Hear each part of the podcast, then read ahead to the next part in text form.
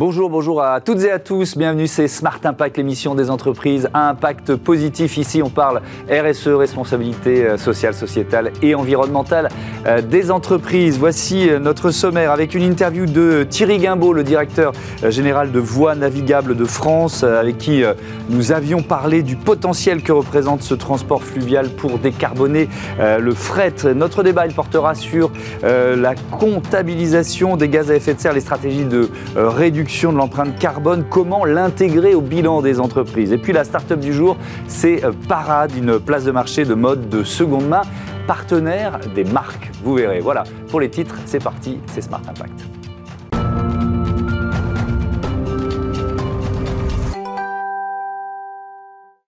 Bonjour Thierry Guimbaud, bienvenue. Bonjour. Vous êtes donc euh, le directeur général de Voies Navigables de France. Ça représente un, un réseau de combien de kilomètres? Le réseau fluvial en France, exploité par Voies de France, c'est 6700 km. Réseau grand gabarit, mmh. à peu près 2000 km, et réseau moyen ou petit gabarit, ce qu'on appelle historiquement le réseau Fraissinet, euh, de réseaux qu'on créé au 19e siècle pour des mmh. besoins industriels à l'époque. Euh, donc nous gérons cet ensemble-là euh, sur l'ensemble du territoire. C'est 40 000 hectares de terrain souvent importants en, gestion. C'est 4 000 agents. C'est un budget à peu près de 600 millions d'euros par an. Ouais, 4 000 ouvrages d'art aussi. On a vu peut-être les, les, chiffres que vous venez de donner s'afficher. Je crois que c'est le plus grand réseau européen de voies navigables, c'est ça? C'est effectivement le plus grand réseau en, en linéaire de, de réseau, hein, d'assez loin. Les, les autres réseaux importants sont les réseaux euh, hollandais, euh, belges, wallons et flamands et allemands. Oui, alors on va évidemment parler du développement du, euh, du fret, mais quelles sont les, autres missions? On peut y faire quoi sur ces voies navigables?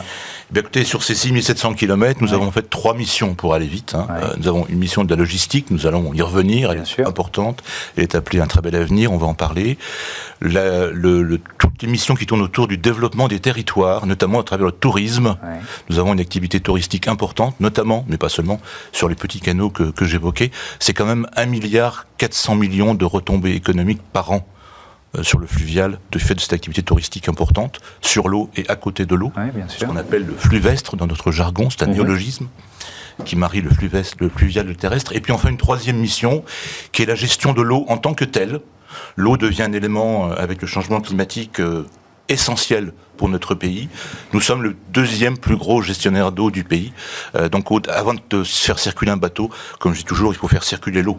Mmh. Et c'est notre mission principale également. Et, donc c'est un levier de transition écologique euh, évident. Une, une péniche euh, sur la Seine, c'est combien de camions en moins sur les routes? Vous voyez ce que je veux dire? Alors effectivement, le mode fluvial est le mode le plus lourd des modes terrestres. les plus grandes barges font 180 mètres de long. Elles peuvent porter environ 5000 tonnes en usant très peu l'infrastructure, puisque c'est de l'eau. Euh, et ça correspond à 4 trains de fret. 4 trains de fret, c'est 3 km de train. 180 mètres, 3 km. Mhm. Et aussi et surtout, 220 euh, camions environ. Donc euh, voilà la, capacité, et c'est la grande force du fluvial, c'est dans nos termes techniques, c'est de massifier, c'est de faire en sorte qu'on puisse transporter beaucoup, et plus on transporte beaucoup, mhm. plus on est en termes environnementaux positifs, puisqu'évidemment on divise à la tonne euh, les, les, les, problèmes euh, de, de, propulsion euh, qui, qui, peuvent se poser.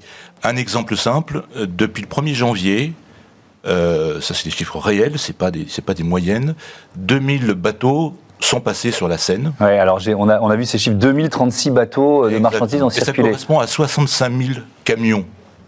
65 000 camions qui ont été donc euh, retirés. Retirés du trafic, quoi. Retirés du trafic, retirés du périphérique, retirés euh, de Paris et de la, et de la banlieue parisienne.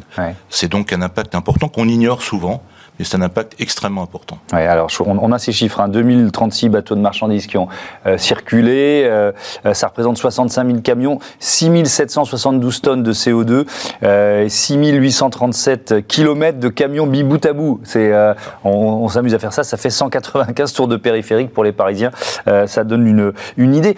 On, va évidemment développer l'aspect environnemental et, les gains en, en, matière de gaz à effet de serre, cet appel à euh, à, intérêt, à manifestation d'intérêt que vous lancez, mais c'est aussi moins d'accidents potentiels sur les routes. Il faut, il faut avoir ça en tête. Hein. Effectivement, l'intérêt du, fluvial, c'est certainement euh, l'intérêt écologique au sens émission. Euh, encore une fois, une tonne sur le fluvial, c'est cinq fois moins de CO2 émis qu'une tonne par la, par la route.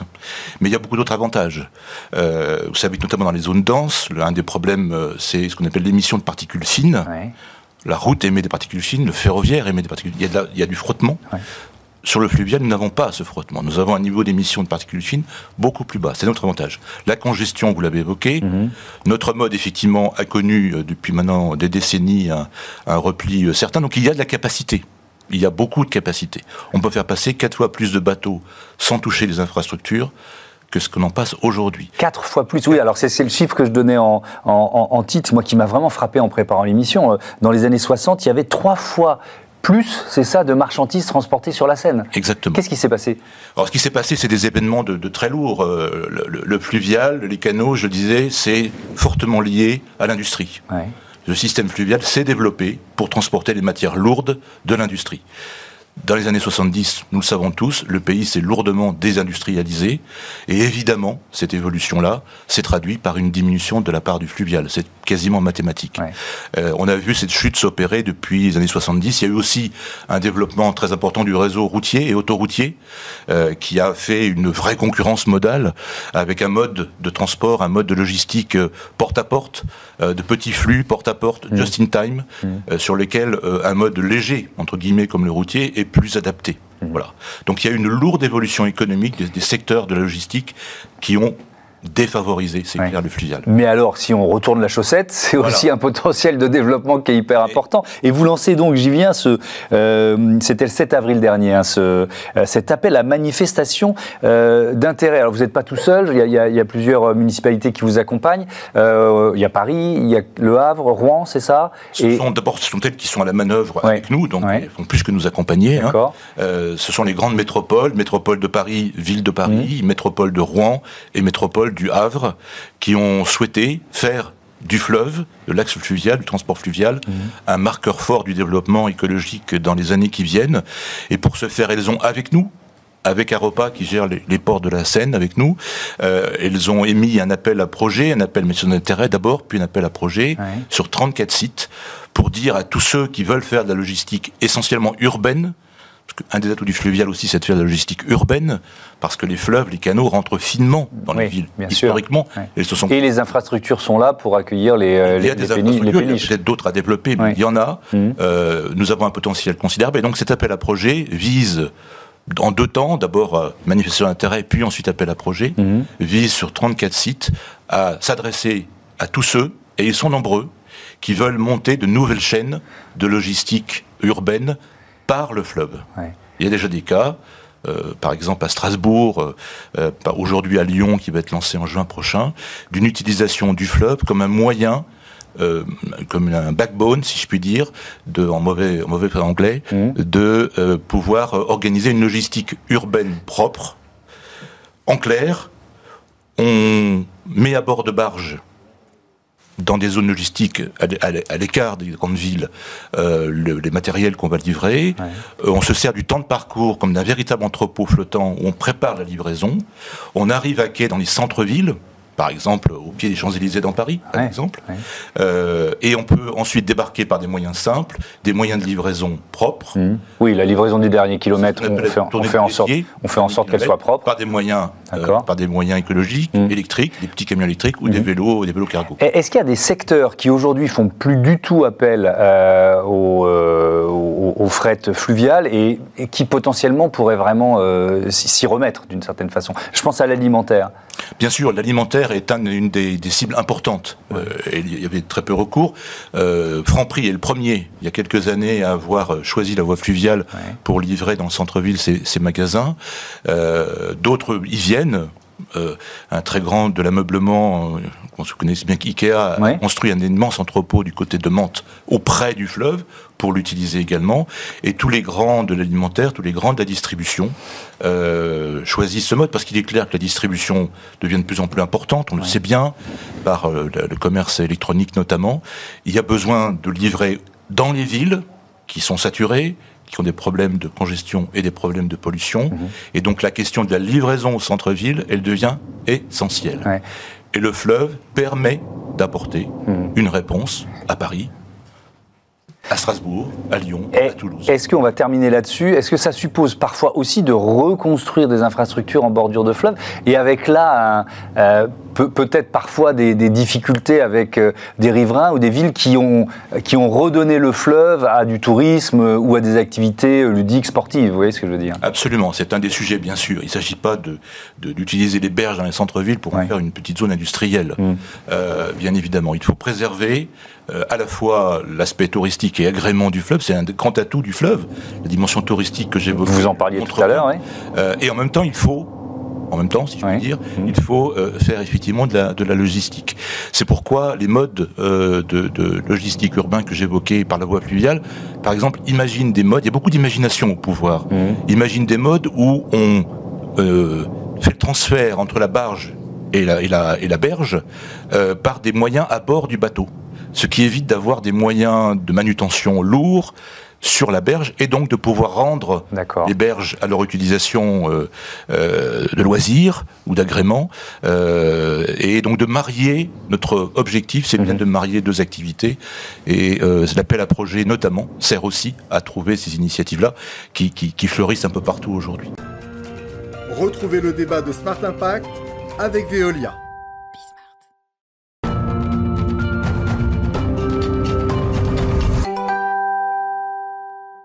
Le débat de ce Smart Impact, et je vous présente mes invités. Sébastien Nunez, bonjour. Bonjour. Vous êtes le président de Climate Seed euh, et Nathan Bonisso, bonjour, le cofondateur de Plan A. Bienvenue à, tous les deux. Euh, Climate, Climate Seed, euh, je le prononce comme je peux. Présentez-moi votre entreprise. Climate Seed, c'est une société qui a été fondée en 2018, qui aide les clients dans toute leur action climatique. Donc on est sur toute la chaîne carbone mesure, réduction, contribution, qu'on appelle souvent compensation carbone. Mhm. Et surtout, on aide les clients sur la communication pour éviter tous les, de, de se faire attraper pour greenwashing. Oui, ça c'est une étape importante, vous dites surtout. Oui, oui, euh, tout à fait. En fait, les, beaucoup d'entreprises sont très vertueuses dans leur, euh, dans leur comportement et puis derrière vont mal se comporter en termes de communication, ne connaissent pas bien les rouages, n'ont pas le mmh. bon vocabulaire, la bonne sémantique.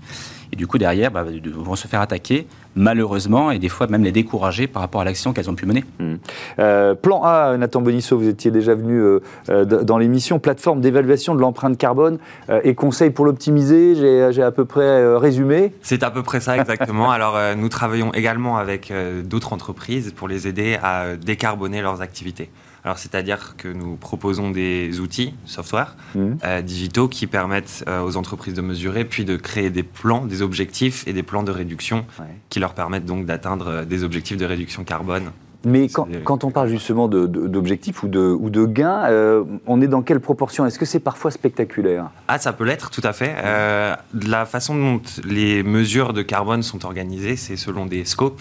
Mhm. Scope 1, scope 2, scope 3. Et bien souvent... Faut rappeler en, deux, en, deux secondes Alors, ce que en deux mots, euh, ça représente les émissions directes. Mhm. par exemple, l'essence qu'on met dans sa voiture. Les émissions indirectes qu'on contrôle, c'est-à-dire l'électricité. Et tout le reste. Le scope, le scope 3, c'est toutes les parties prenantes, euh, l'impact des produits euh, dans l'usage des clients, c'est ça. En amont, en aval, la distribution, etc.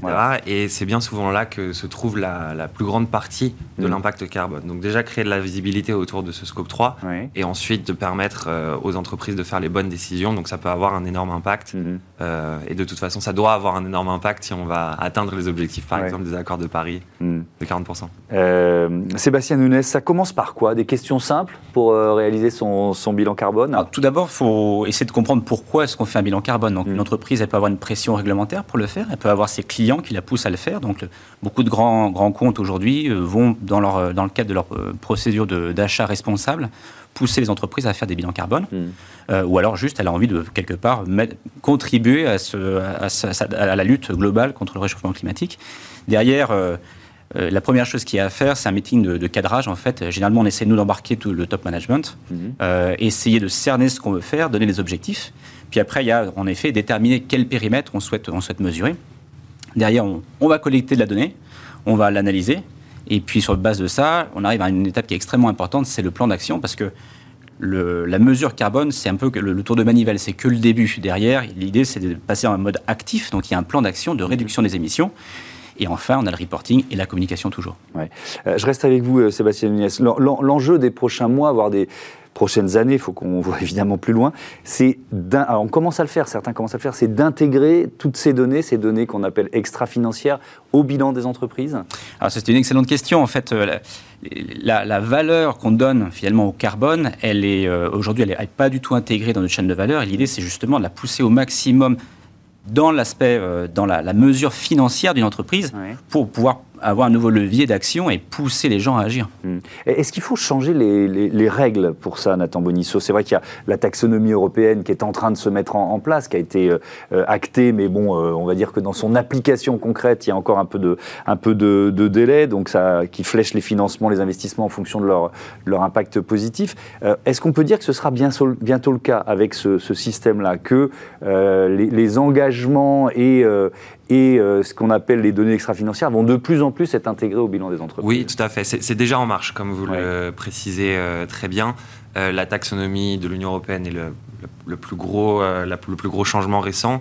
Et effectivement, les, régulations sont en train de créer un, système à côté et intégré à, mm. au reporting financier. Donc on a vraiment la construction aujourd'hui euh, de la même manière qu'on a eu une construction d'un système de reporting financier, de système de transparence, euh, Know Your Customer, etc., mhm. euh, on est en train de voir la création de la même chose pour des notions d'environnemental, des notions sociales et des notions de gouvernance. Mhm.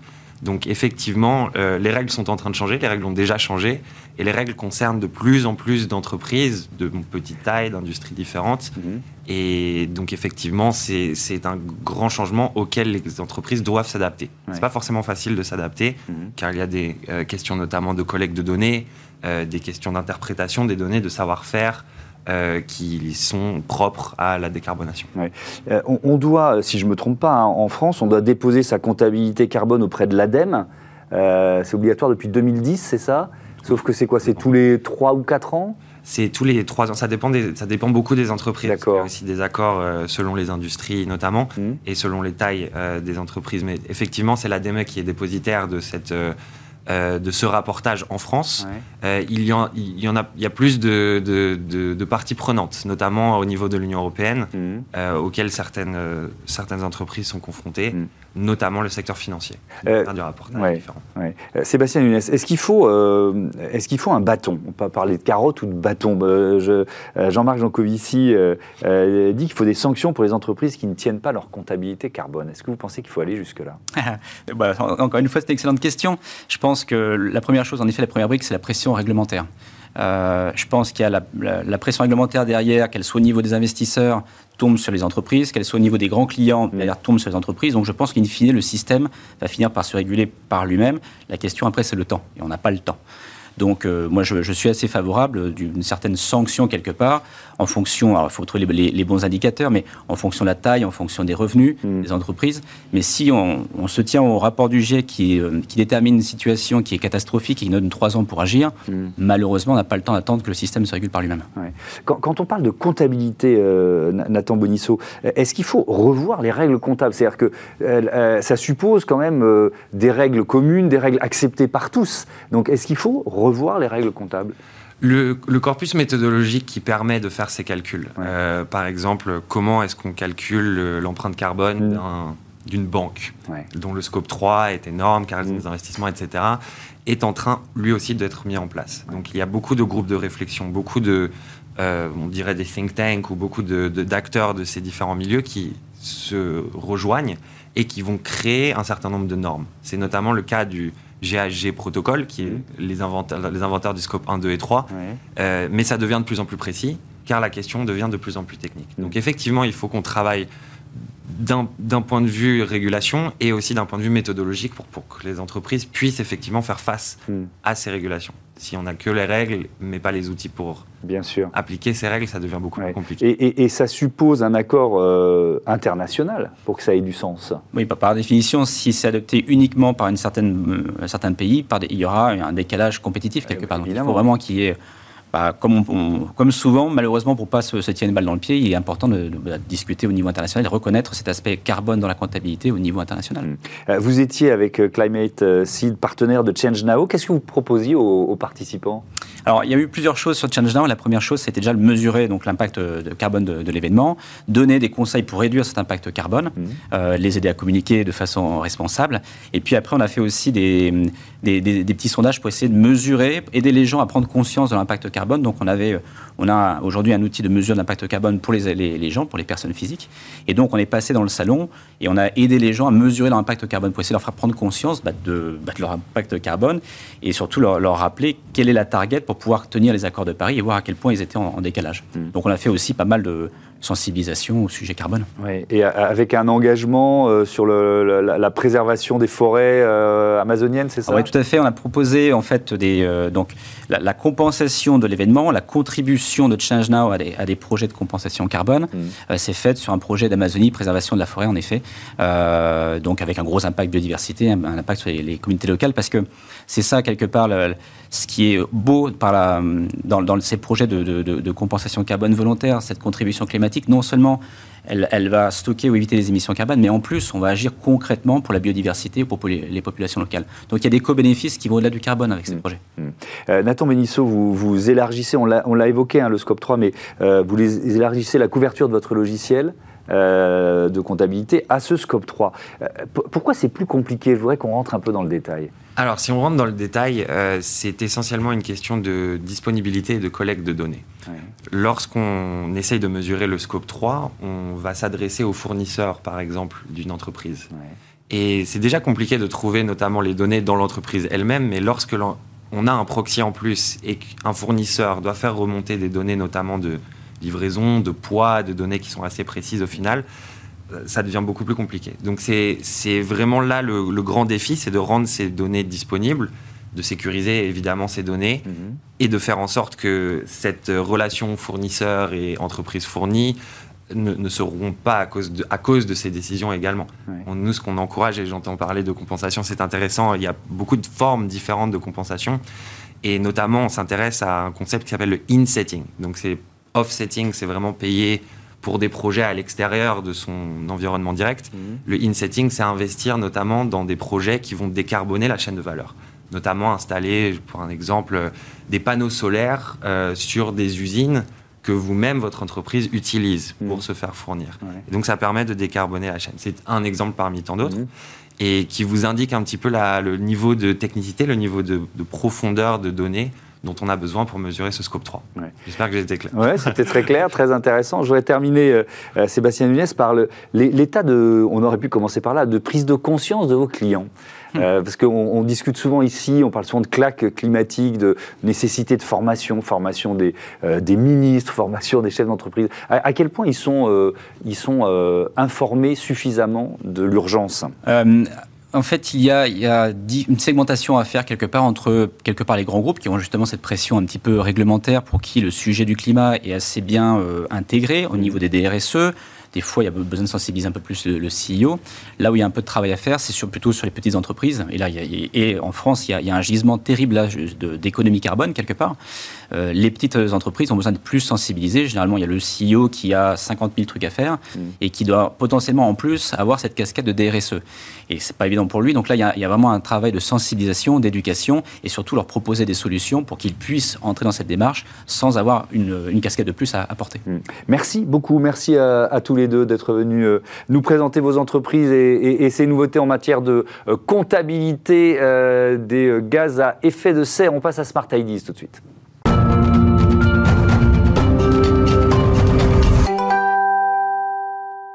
Et la start-up du jour s'appelle Parade. Bonjour Fabien Huchet-Denizet, bienvenue. Bonjour. Vous êtes le, le cofondateur de Parade, créé en octobre 2021.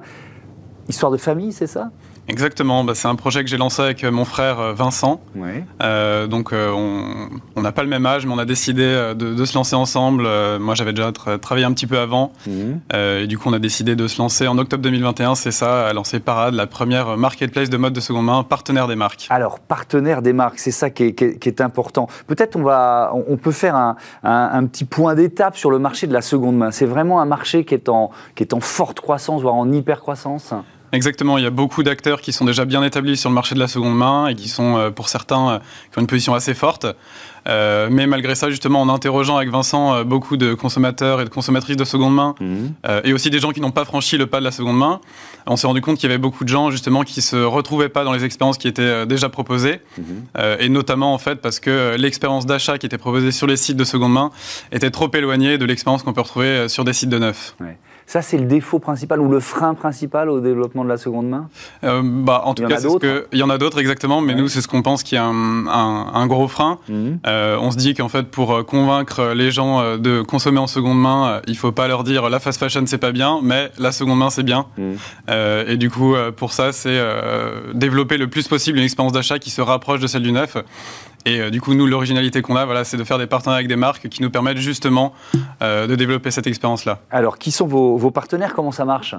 Alors là, on a justement, on avait jusqu'ici 5 marques partenaires, on vient de passer à 8 marques partenaires, euh, qui sont toutes des marques françaises, euh, donc de mode féminine pour le moment, mhm. qui produisent des pièces de qualité faites pour durer. Donc ça, c'était vraiment un engagement qu'on voulait avoir.